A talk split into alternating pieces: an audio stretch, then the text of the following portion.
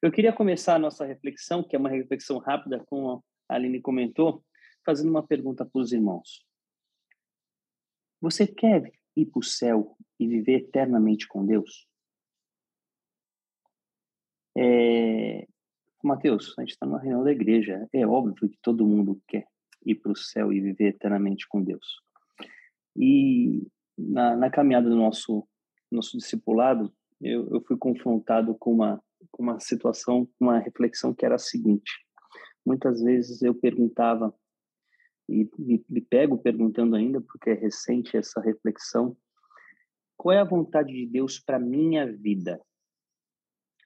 E de forma bastante é, ingênua ou sincera, falo para vocês que o quão errado é essa reflexão. Porque quando a gente coloca qual é a vontade de Deus para minha vida, na verdade o que a gente está falando é o que a gente coloca no centro é a, a minha vida e não a vontade de Deus. É interessante perceber, e aí o, o meu discipulador trouxe, o nosso discipulador trouxe para a gente uma, uma história, eu estou com essa história reverberando, acho que já contei para umas 20 pessoas recentemente. A história que eu queria deixar com os irmãos, é, se essa história ficar, eu já, já vou ficar muito feliz e, e louvar a Deus por isso. A história das nossas vidas, onde somos um motorista dirigindo pela nossa estrada de vida, é, que já encontramos aqui é, a figura de Jesus Cristo, né? foi nos apresentada, nós tomamos uma decisão de, de seguir este Senhor é, e seguimos caminhando pelas, pela nossa estrada da vida, fazendo as nossas escolhas no nosso caminho é, até o céu. Quando, de repente, a figura de Jesus aparece no meio da estrada nos pedindo carona. E essa figura de Jesus pedindo carona é, é algo que nos impacta e nós encostamos o carro e, e começamos uma interação, uma oração com, com o Senhor ali. E, e Jesus vira para a gente e fala assim: então, mas para você seguir esse caminho aqui, tem muita bagagem que você tem que se livrar. O seu carro está muito pesado. Mas não tem problema. Você pode se livrar dessa bagagem. E nos orienta no processo de santificação a nos livrarmos de toda esta bagagem que nós fizemos a, ao longo da nossa jornada. É, e aí, quando a gente se livra dessa bagagem, ou nesse processo de se livrar dessa bagagem, melhor dizendo, é, a gente chega e acolhe. Então, agora, Jesus, entra aqui no meu carro, entra na minha vida e vamos para o céu. E, e eu penso em, em, em dar carona para Deus. Quando eu sou constrangido, ele fala assim: Não, eu vou com você, mas quem dirige sou eu. Quem dirige sou eu. Você aceita esta esta proposta? Muitas vezes a gente confunde ah, confunde o centro de todas as coisas. o centro precisa ser Deus. É, muitas vezes, quando a gente coloca a vontade de Deus para as nossas vidas, nós acabamos criando até uma armadilha para nós mesmos. Afinal, quando nós colocamos para as nossas vidas, nos colocando no centro, a gente vai naturalmente criar um conflito de interesse nosso. Nosso com a vontade do Pai. Eu fico imaginando quando Jesus disse: Eu sou o caminho. Não sou o local de chegada, não sou um mapa, eu sou o caminho. Porque estava com a gente ao longo de toda a jornada, conduzindo as nossas vidas. Outra situação também interessante é que ele não simplesmente fala, ó, você vai aqui, vira para a direita, vira para a esquerda. Não, ele não fala o caminho. Eu, eu sou o caminho. Me permita caminhar com você, com a minha vontade, com as minhas mãos no volante, não as suas. Puxa, Mateus, aí você me deixou numa situação difícil. E agora? Como é que faz para entregar-me a Deus e realmente deixar que Ele pilote as minhas vidas?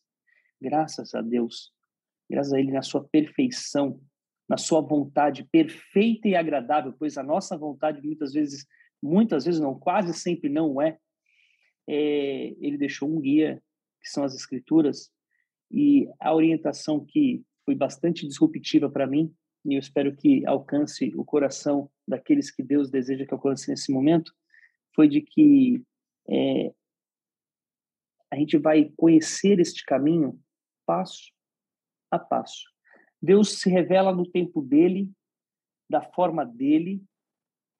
E eu fico imaginando se Deus apresentasse todas as coisas que nós fôssemos viver na vida, se nós teríamos esperança, resiliência, força para atravessar tudo. Outra coisa, se ele apresentasse tudo no início, novamente nos colocaríamos no centro, afinal dependeria de nós caminhar o caminho que já estava pré-visto por Deus. Mas não é isso que ele deseja por nós. Ok, que na, na sua onisciência e na sua onipresença temporal, ele já sabe tudo o que vai acontecer. Mas ele vive a vontade permissiva dele nas nossas vidas e que nós possamos sair desta reflexão é, dispostos a não mais seguir o caminho, mas estar com Ele no caminho, permitindo que Ele assuma o volante das nossas vidas e nos conduza de encontro a Ele mesmo no céu. Tamanho amor desse Deus que não suficientemente nos criou, mas também que nos novamente tomou para si, veio nos buscar. E a gente encerrou uma série de, de reflexões na igreja, né? Quem tem ouvidos, ouça. É... E é interessante perceber que quando nós vemos todos os sinais que estão acontecendo, é, aquilo nos preocupa, né? Nos preocupa, para mim me preocupa às vezes. Eu falo assim, cara, eu me pego me preocupando, eu falo, para só um minutinho, por que a preocupação? A preocupação não pode estar comigo. A preocupação é, é a gente poder estar servindo a esse Deus. E, e quando a gente coloca essa perspectiva de serviço, é, a gente acaba caminhando fortemente é, na vontade dele. Que possamos, que, uma, que, a nossa oração de hoje possa nos provocar. Eu estou preocupado só com o horário. Nossa, esse negócio deixa a gente tenso, hein, Aline? Do, do tempo. Mas, enfim, que nós possamos, nesse, nesse dia de hoje, orar, entregando as nossas vidas à vontade de Deus e que ele cumpra a sua soberana vontade, que é perfeita, agradável, maravilhosa. E é interessante perceber que não é que ela é leve, que ela é fácil, que ela é simples, não, mas ela é perfeita e agradável. Agradável porque ele está conosco. Porque se ele não estiver conosco, é tormenta. Que possamos orar para que os irmãos na Ucrânia e em toda parte do mundo que sofre né? Hoje a gente tem uma questão da mídia trazer essa questão, porque realmente é uma questão muito triste, que a nossa sociedade é, nos remete a, a milênios atrás. A sensação que dá é que parece que nós, enquanto seres humanos, nós não nos desenvolvemos absolutamente nada em milhares de anos. Mas que a gente possa ver é, a mão de Deus nesse momento e aquelas pessoas, a despeito das circunstâncias, possam experimentar deste amor, desta presença de Deus Afinal, neste mundo aqui é só tribulação. Né? Muitas pessoas estão na África hoje sofrendo muito também nesse sentido. Muitas pessoas sendo perseguidas no Oriente. Muita gente sofrendo aqui no nosso interior, no sertão. Que possamos ter o coração cheio de compaixão e que a gente possa ver esse testemunho, essas experiências dessas pessoas é, com o olhar de Deus para elas que Deus possa se manifestar dentre elas, exaltando a sua grandeza, e elas possam experimentar em meio a esta situação difícil e delicada, que lá eles vivem, muitos mais vivem ao longo do mundo, de uma forma ímpar, e que nós possamos nos encontrar com esse Deus o com breve.